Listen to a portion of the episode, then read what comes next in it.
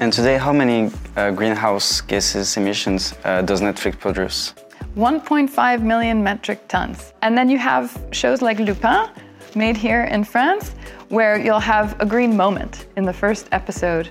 And isn't the objective of uh, reducing the carbon footprint of Netflix uh, in contradiction with your development? So that's the goal, is for companies like ours to continue to grow and serve our members and entertain the world, as we like to say, while also decoupling that growth from our emissions. Do you think uh, we should limit our consumption on Netflix uh, regarding environmental issues? Bonjour à tous. Aujourd'hui, on se retrouve pour une interview un peu spéciale avec Emma Stewart. Emma Stewart, c'est la directrice de l'engagement environnemental chez Netflix à l'échelle du monde. C'est la première interview qu'on a menée en anglais sur cette chaîne. Du succès planétaire du film Don't Look Up et des imaginaires qui parlent d'écologie jusqu'à l'évaluation des gaz à effet de serre émis par une grande plateforme, on s'est demandé comment on pouvait rendre le divertissement plus durable quand on est une entreprise comme Netflix. Cette interview, j'espère qu'elle vous plaira. Dites-nous en commentaire ce qu'il en est et n'oubliez pas de vous abonner à la chaîne nous soutenir. Hello Emma Stewart. Hello. Nice to meet you. Thank you for uh, having us today, for taking the time. Um, as Netflix sustainability officer, you strive to shrink Netflix uh, carbon footprint and Netflix uh, greenhouse gas emissions. Um, to start with, can you work as in a large company such as Netflix and be reasonably ecological, environmental, stick to your commitments? Well, 30 countries have proven that they can grow and have healthy economies while also decoupling from their greenhouse gas emissions growth. So that's the goal is for companies like ours to continue to grow and serve our members and entertain the world, as we like to say, while also decoupling that growth from our emissions. So we really have two goals internally. One is to make entertainment sustainable. So that really focuses on the making of film and television, which is where most of our emissions come from. And then secondarily, to make sustainability entertaining. So that's about supporting our creators, uh, filmmakers, writers, showrunners, and helping them represent sustainability authentically, uh, enrichingly, and entertainingly in their stories, uh, which so many of us, so many of them, would like to do. And today, how many uh, greenhouse gases emissions uh, does Netflix produce? 1.5 million metric tons, which doesn't mean anything to most people. Yeah. Um, because we are an entertainment company, about 60% of those emissions come from production, the making of film and television. And then 30, 35%, um, depending upon the year, come from our facilities, which we rent, and from our corporate operations like commuting and business travel and purchasing and our vendors. And then about 5% from data centers, most of which are provided by Amazon Web Services and then a few of which we work through uh, a system called Open Connect to store the content locally so that when you hit play, you get to see your favorite television show or film, and there's no buffering um, that, you, that needs to uh, annoy you or, or keep you from doing so. And isn't the objective of uh, reducing the carbon footprint of Netflix uh, in contradiction with your development because you need to produce more and more content to serve your members. How do you conciliate these uh, goals? Well, the goal is to serve the members and to do so in a variety of ways so that there's something for everyone. That doesn't necessarily mean that we need to do more and more every year. It means ensuring there's a diversity of voices, a diversity of creators, a diversity of countries of origin, so that the audience really feels they're uh, seen on screen and they can find characters that inspire them and that they feel uh, associated with. We have put the company on a carbon diet, if you will, in line with what the climate scientists tell us is needed. So, what does that mean? It means having our emissions this decade. So, specifically, that's a 45% absolute reduction by 2030. And then we've also committed to cut the intensity of our vendors' emissions by working with our supply chain.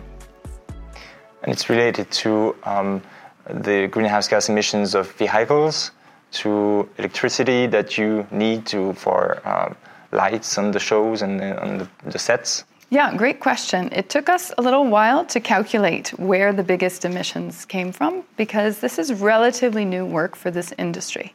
Uh, and what we found over the course of months collecting data and having it audited by third parties was that there's really four big opportunities in the entertainment sector. The first, and this should be true in any sector, is energy efficiency. Nobody likes waste, and yet buildings and uh, all sorts of technologies waste energy. So we look for waste and we eliminate it first and foremost. So we've been auditing the facilities that we occupy with our landlord's help and squeezing out that waste. The second is to ensure that we are electrifying everything that we can, but in particular, transportation, uh, which now, thankfully, there's a real revolution happening in the transportation sector. And so we're able to secure uh, and to rent electric vehicles of many classes, but not always the ones that we need for production. So, what that means is we're having to lean in and work with the auto manufacturers, with our transportation vendors, to try and encourage them to focus on the types of vehicles that we need for our sector, uh, which are not passenger vehicles that we're all familiar with. And then lastly, we try to decarbonize what's, re- what's left. So optimize, electrify, and then decarbonize, right?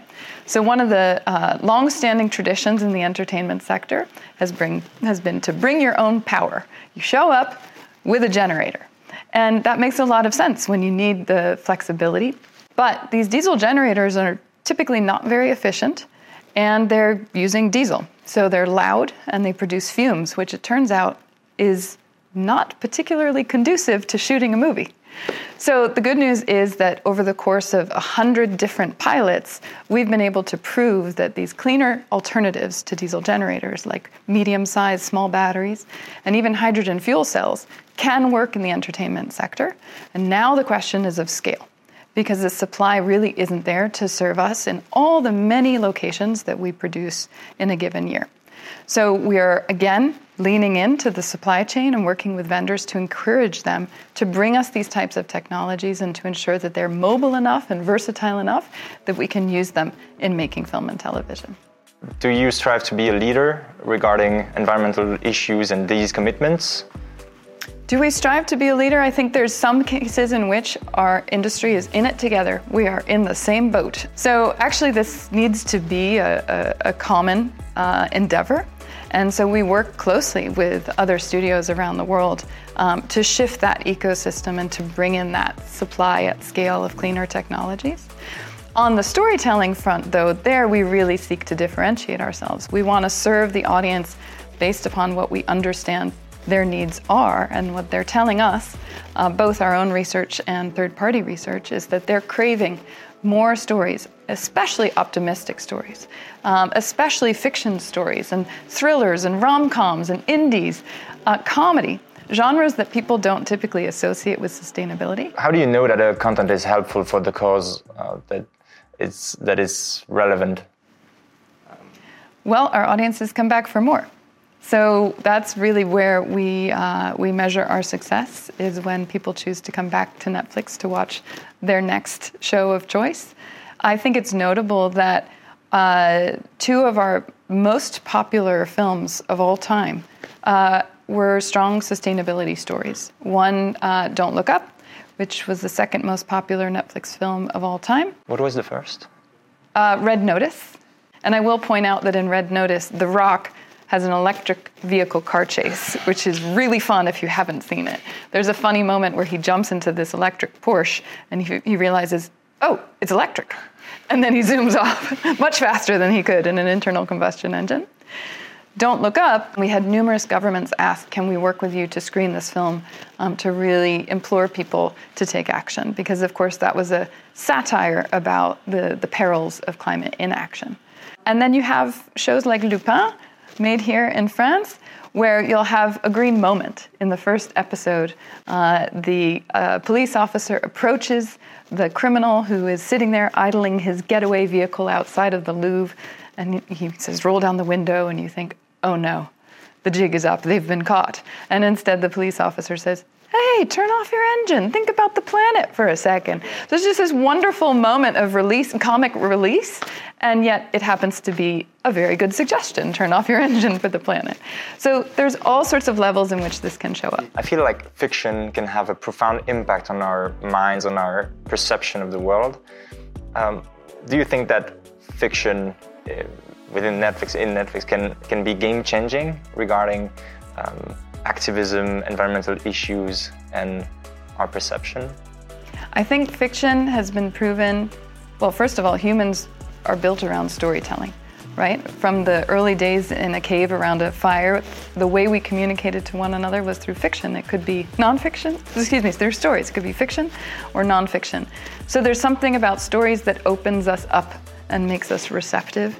Um, my octopus teacher is a wonderful example of a true story but a very emotive one. Similarly, the filmmakers from that got involved with Penguin Town. That's a nonfiction title, but again, that drove people to try and protect the endangered penguins of South Africa. So fiction can have significant impacts. Uh, excuse me, nonfiction can have significant impacts, but fiction is really where you start to see people feel emotionally invested. Um, a nice example is um, The Boy Who Harnessed the Wind, based on a true story of a Malawian um, boy who brings clean energy to his village uh, as they experience the impacts of climate change on their crops through drought. And yet it's turned into a fictionalized story that is really beautiful and very poignant and makes you realize you know what? If he can make a windmill out of bicycle parts, what else can we do? Taking into account um, these goals to trying to reduce the emissions of uh, the shows, is it mandatory to be broadcasted on Netflix or has more chances to be released on Netflix? Or is it just one of the criteria uh, among others? As Netflix, we really endeavor to be creator friendly and creator led. So we let the creators um, uh, call the shots, as it were, and then we are there as a resource to them. And increasingly, when they discover that that resource exists, they take advantage of it.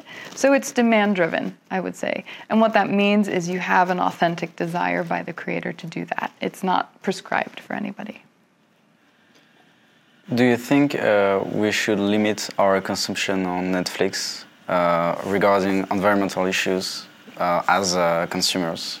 Well, what the research says in terms of what individuals um, can do, other than uh, be active citizens, like remember to vote, or have a conversation with their employer, or make sure that their money is invested consciously.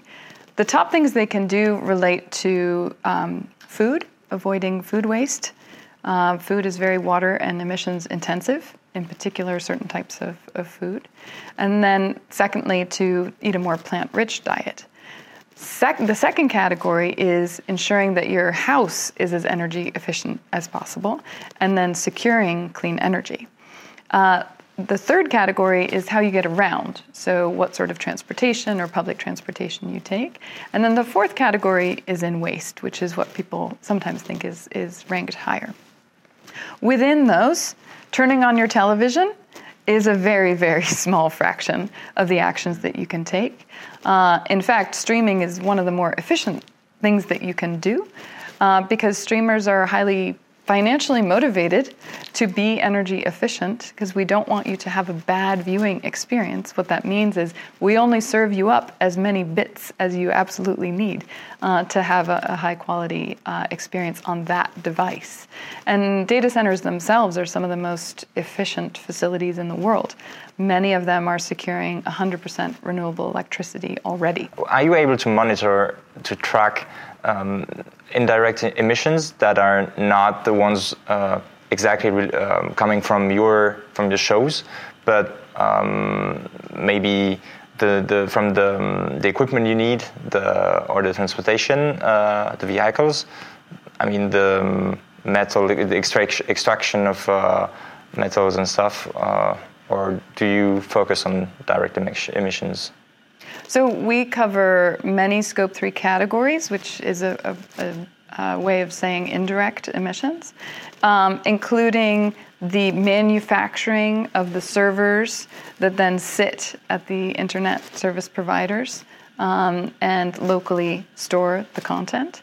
So we do look at manufactured emissions in that respect. We also include many of our purchased goods. So wardrobe is actually a big uh, contributor to our scope 3 emissions, as is marketing. Um, even online marketing has a footprint. So we're very comprehensive in our boundaries when it comes to measuring indirect emissions. The challenge, of course, is that the vendors need to work with us, and many of them have not provided us carbon footprints. And so we're always shopping for better data, better data, better data. Thank you, Emma Stewart, for this interview. Thank you for your time. Thank you so much.